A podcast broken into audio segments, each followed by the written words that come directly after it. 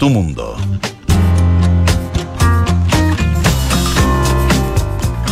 ¿Qué tal? Muy buenas tardes, bienvenidos y bienvenidas a esta nueva edición de Terapia Chilensis en este día jueves 12 de mayo, cuando eh, hace un rato ya en la tarde se ha, se ha, producido un hecho muy importante, Arturo Fonten, te lo voy a comentar, a ver qué te parece, por primera vez ha salido electa una rectora mujer para la Universidad de Chile, ni más Así ni menos. Es. es. un hito muy importante. Salió electa en primera vuelta Rosa María Debes. Ella es bioquímica de la universidad, doctora en bioquímica también de la Universidad Western Ontario de Canadá.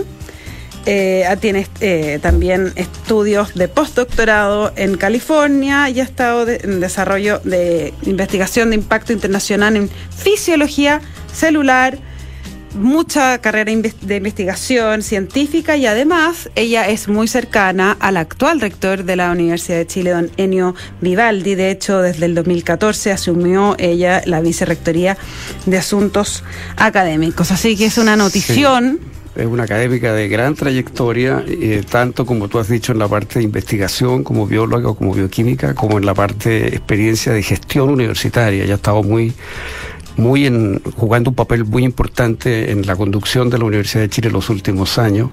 Es una profesora muy conocida, eh, es una persona además de trato muy fácil. Eh, yo creo que puede ser un, una persona que conduzca muy bien a la Universidad de Chile. Ahora, ¿es, es común que ganen en primera vuelta o no?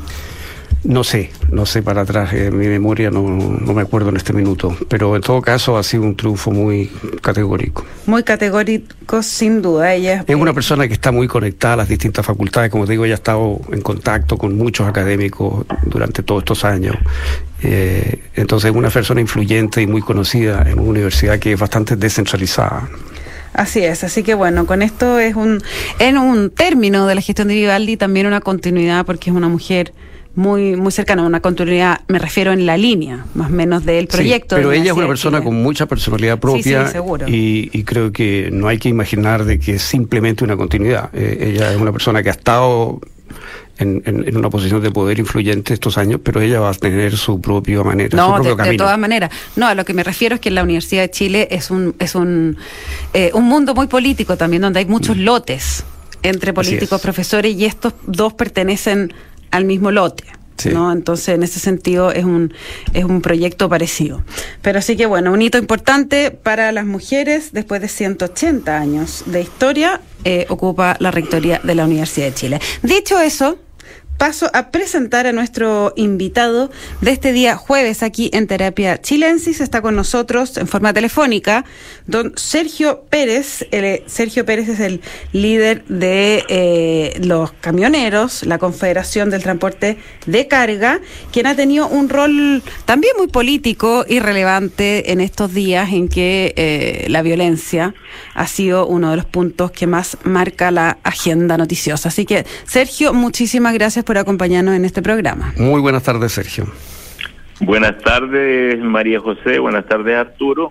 Bueno, me adhiero a, la, a las palabras respecto a la nueva rectora de la Universidad de Chile, pues le deseamos que le vaya muy bien. Así es, pues Sergio Pérez, eh, vamos de lleno al, al tema que nos convoca. Estado intermedio es eh, esta figura que ha planteado la moneda para no tener un estado de excepción constitucional, que es justamente lo que su gremio estaba pidiendo para poder seguir eh, trabajando en condiciones de seguridad y de poner las eh, el paro, ¿cierto? Que, que, habían tenido. Es un estado intermedio que eh, el proyecto aún no, no, ingresa al Congreso, a la comisión mixta donde debiera verse, y que tiene reparos en eh, algún sector del oficialismo y también en la oposición. ¿Qué piensa usted de esto? El gobierno tiene eh, en la constitución política del Estado herramientas como eh, ayudar a, a, controlar, a disminuir los graves eh, hechos de terrorismo y delincuencia desatada en la macrozona sur. El estado de emergencia es una medida apropiada. Nosotros en el gobierno anterior, junto con Heriberto López, que es un dirigente del del, de la macrozona eh, sur de la parte forestal. Eh, fuimos a hablar con el ministro, con el ministro Delgado, y el expresidente Piñera se convenció que había que decretar estado de emergencia. Y eso sirvió mucho porque los delincuentes, los terroristas, eh, cuando ven desplegadas las Fuerzas Armadas, eh, se inhiben de actuar. Evidentemente que esa no es la solución eh, definitiva del problema, pero nosotros hemos estado con la ministra del Interior, con el subsecretario del Interior, hace más de dos semanas en la moneda, se nos prometió que se iba a resolver el grave problema. Ahora respecto de la movilización que hicieron los conductores en la macrozona sur, eh, desde Los Ángeles al sur, y algunos colegas eh, autónomos, dueños de camiones autónomos, nosotros como Confederación Nacional, eh, si bien es cierto, los apoyamos, los comprendemos, porque el estado de indefensión de nuestros conductores, ahí está Ciro Palma en peligro de vida, felizmente está ahora recuperando, fue baleado, pero lo concreto, el gobierno, hemos llamado al presidente eh, Boris a través de los medios, le hemos dicho al subsecretario del Interior, le hemos dicho a la ministra que el, el, presidente tiene la obligación de resguardar, eh, o más bien asegurar el abastecimiento de, de Chile. Si los terroristas lo que quieren es que los camioneros nos aburramos, y simplemente nos agreden para que nosotros paremos y al detener nuestras actividades se va a producir una una, psicosis de desabastecimiento colectivo en todas las regiones y la gente va a salir a acaparar eh, combustibles, alimentos y eso sería muy grave. Así que reitero, reitero a través de esta radio, eh, presidente Boris, no tenga temor en decretar estado de emergencia. anoche vi al senador eh, del Partido Socialista Fidel Espinosa en la televisión, donde llama, el propio senador llama al presidente eh, de su colectividad, porque el Partido Socialista es gobierno, y le dice, el presidente, eh, establezca estado de emergencia. Ahora, ya, pero, pero sí, despejando eso, si el gobierno no quiere, poner estado de emergencia, ya por la razón que sea. Inventa este estado intermedio que ahora tiene otro nombre, pero básicamente es resguardar ciertos puntos bajo un mando civil, con la operativa de la fuerza militar. ¿Eso a usted qué le parece? ¿No le es suficiente? ¿Le es suficiente o qué? Pero si los propios parlamentarios del Partido Comunista se han opuesto, si el, si el proyecto lo tenía que haber enviado al Ejecutivo, hace unos días cuando llegó a acuerdo con con Heriberto López, con, con, con los, con los eh, agrupaciones de conductores y algunos dueños de camiones de esa región. Y él dijo, nosotros vamos a ingresar este proyecto de Estado intermedio, que parece que no es ni chicha ni limonada, eh, ni siquiera sus propios parlamentarios eh, están de acuerdo con este proyecto. Entonces, y anda buscando eh, eh, el ministro Giorgio Jackson algunos apoyos en la oposición. ¿De qué estamos hablando? Si, si, si, si la solución, anoche atacaron la, la subcomisaría de Tirúa, un, grupo de desalmados porque habían detenido dos delincuentes. Eh, anoche eh, atacaron a, a, un conductor y le quemaron su camión en Cañete. Y van a seguir los actos de terrorismo en, en, la, en, la, en la región. Entonces, reitero, presidente Boris, termine con esta eh, este temor que tiene, porque lo van a criticar que usa a, la, a las Fuerzas Armadas para resolver un grave problema.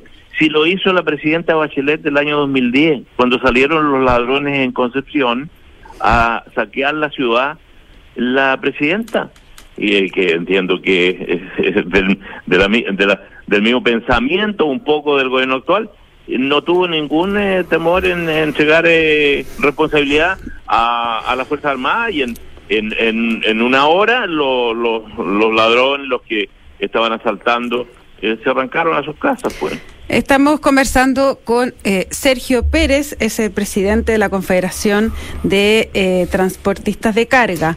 Sergio, no me ha contestado igual mi pregunta, que es, eh, independiente de que en el oficialismo haya crítica en sus propios parlamentarios a este proyecto, ¿a ustedes les es suficiente como gremio?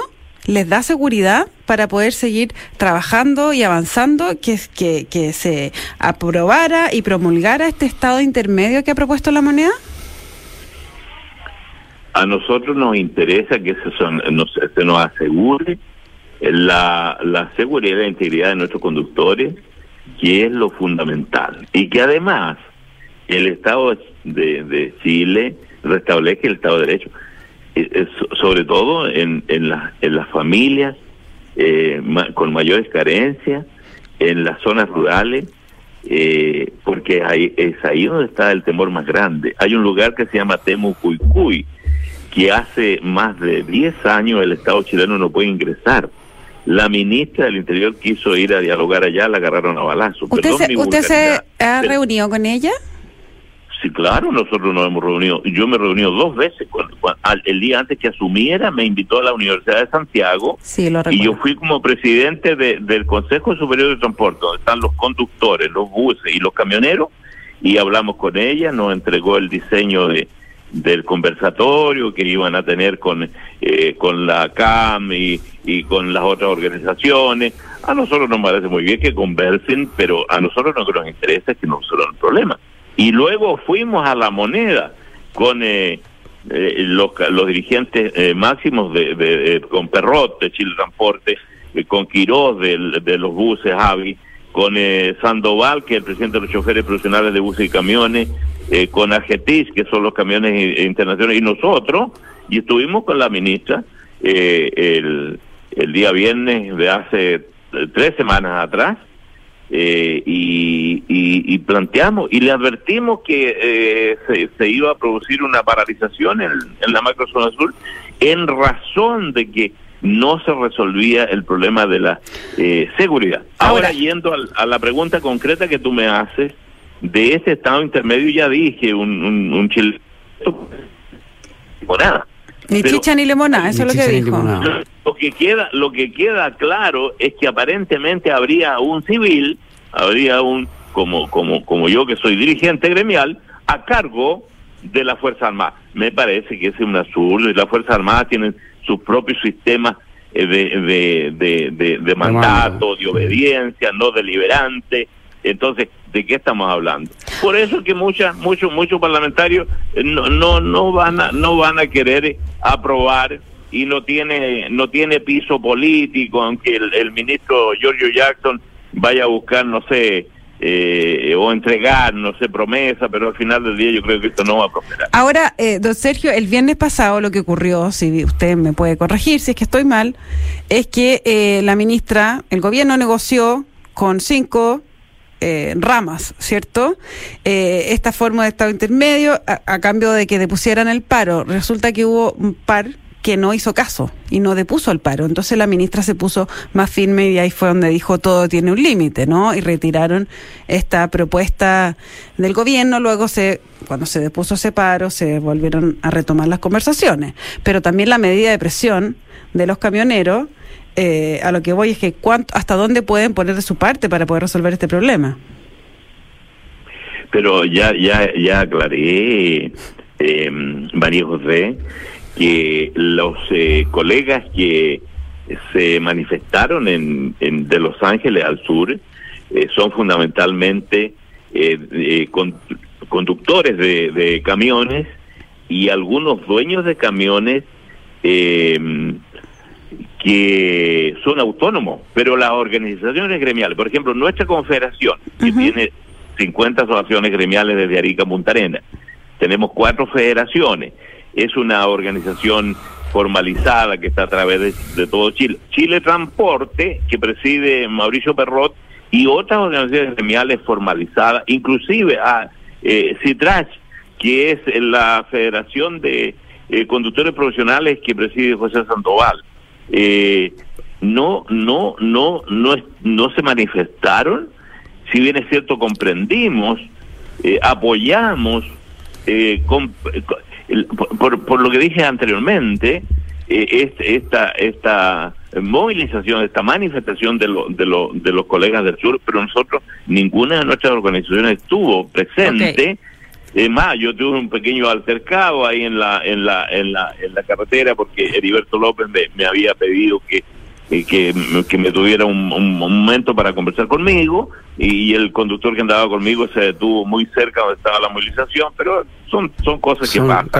Lo que le quiero lo que le quiero decir a los oyentes de esta radio es que nosotros hemos hecho todo lo posible por tener un diálogo con el gobierno desde el primer día. Ya dije que nos reunimos el día anterior o dos días antes que asumiera con la ministra en la Universidad de Santiago nos llamó. Fuimos. Luego tuvimos hace tres semanas una reunión en La Moneda. Fuimos todos los dirigentes. Le pusimos el grave problema de la falta de seguridad. Si, si, si en, en, en, en el sur, ya reitero, los terroristas quieren que nosotros no abastezcamos al país y la evaluación que, tiene que tomar las medidas. Pues. Y la evaluación que tú haces, Sergio, porque este es un tema disputado, es que el estado de emergencia entonces funcionó para ese propósito. Pero si el estado de emergencia, como dije, lo, lo, lo logramos con, con López y en conversación con el ministro con el ministro Delgado y luego cuando se produjo el problema grave en el norte cuando nos, nos, nos mataron a, a Byron Castillo, unos delincuentes venidos desde Venezuela, eh, personalmente con el eh, ministro Delgado, le dije que hablara con el expresidente Piñera y, el expresidente eh, me llamó y le dije, oiga, presidente, la solución es que decrete estado de emergencia en el norte porque de lo contrario el norte se va a parar completo porque es justo que se paren y reclamemos por la vida de Byron Castillo y, y así se hizo y en alguna medida eso sirve. Sí, ¿por qué este gobierno tiene tanto temor, y particularmente el presidente de la República, de hacer uso de las Fuerzas Armadas en tiempo de paz? Si está autorizado por la Constitución, es más, tiene obligación de, de eh, restablecer el Estado de Entonces uno se pregunta por qué no lo hace. Ya, y ustedes con toda la información que tienen, porque ustedes están en las dos zonas de, conflicto máximo que hay en este momento, en el norte y en el sur, eh, pero respecto, pensando en el sur, eh, ¿quiénes son estos terroristas que atacan a los camiones, a los conductores, que queman los camiones? ¿Cuántos serán? ¿Ustedes tienen información de qué es lo que los mueve realmente? Mira, en lo concreto, digamos? Eh, hace más de 12 años o 10 años, el abogado Silva le entregó a, a la Fiscalía Nacional, entiendo que era fiscal el señor Chaguán, una información, un dossier de eh, personas que iban a la FARC desde, la Araucanía a entrenarse. Luego, cuando eh, eh, se, cuando cuando murió un alto eh, eh, terrorista en, en la FARC, en el disco duro de su computadora estaba la información que había, había entregado el abogado Silva al Estado chileno. Entonces el Estado chileno hace 10, 12 años que conoce quien Temo Cuycuy, pues ya dije que Temo Cuycuy es un lugar que viven que viven 2.000 o 3.000 personas donde hace 10 o 12 años el Estado chileno no puede ingresar, no se podía hacer el censo, ahí no funciona el SAC, no funciona INTAP, no funciona nada del Estado chileno, nada. Entonces, ahí es donde está el corazón, donde se programa, donde se proyecta, donde se, donde se, se, produce el intercambio. Ahí trabajan los narcotraficantes, los vendedores y compradores de armas, los vendedores y compradores de madera robada, ahí está ahí está el, el, corazón del tema de, la insurrección. Entonces, ¿qué haría yo? ¿Qué haría yo como presidente de la República? Eh, eh, yo decretaría un estado de sitio en ese lugar, pues. Ah, en ese lugar. Pero la CAM está repartida en otros lugares y hay otros grupos que están fuera de esa zona. Hay cuatro grupos distintos. Mm. Y pero, pero don Sergio, no, ah, una de las explicaciones justamente para no hacer eso es que al hacer eso en un lugar, si es que las organizaciones son delincuencia básicamente y no es eh, un tema como más cultural, se van a otro lado. A ver, pero ¿de qué estamos hablando? Mire, cuando la presidenta Bachelet dijo que la Araucanía no había terrorismo y Peña Lillo, el ministro del Interior, eh, que eh, dijo lo mismo nosotros, desde, la plaza pública de, Temuco, trajimos los camiones quemados desde la Araucanía a la moneda. Y, ese día me acuerdo que pidieron al, al mm. intendente Monchumella. Mm. Bueno, llegamos a, Santiago, nos agredieron, eh, pero ¿qué es, lo que, ¿qué es lo que hicimos? Demostramos a Chile que en la Araucanía había terrorismo crudo y duro. Mm. Trajimos, me acuerdo, 13 camas bajas con camiones y equipos quemados. Bueno, acá en, en la Alameda salieron de la CUT algunos algunos delincuentes y nos, nos hicieron tirar los camiones buenos, pero, pero da lo mismo. Luego, luego el, el y con él, cuando con, con, esa, con la traída de los camiones eh, quemados desde la de la Moneda, trabajamos con el ex ministro Burgo para sacar adelante la ley Agenda Corta contra la delincuencia, con el control preventivo de identidad, que es un instrumento que ha servido mucho para detener a delincuentes que andan eh, delinquiendo en todo Chile.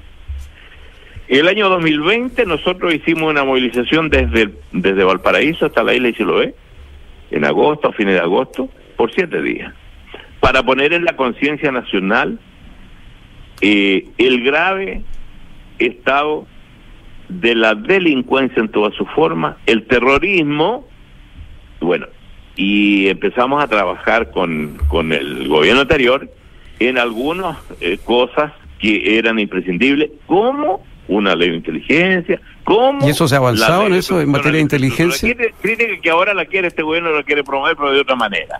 Este, los dirigentes responsables hemos denunciado desde hace mucho tiempo que el problema número uno de Chile es la delincuencia en todas sus formas.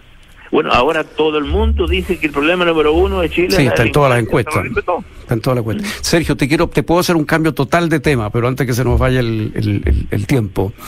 Eh, te quiero llevar al tema eh, medioambiental, el tema del calentamiento global y el tema del diésel y de los impuestos correspondientes. Una de las críticas que se le hace a los camioneros es que tendrían una situación de privilegio en este tema. ¿Cómo ves tú a eso? ¿Cómo respondes a esa crítica que ha hecho incluso el exministro Briones? No, pero mira, yo le he dicho al exministro Briones que está equivocado porque se dice que los camioneros somos privilegiados la verdad es que nosotros pagamos una parte del impuesto específico al diésel. Las demás actividades no pagan ninguno. Pero he dicho que la, la, mm, la política pública de los combustibles es una política eh, la más mala que tiene la nación.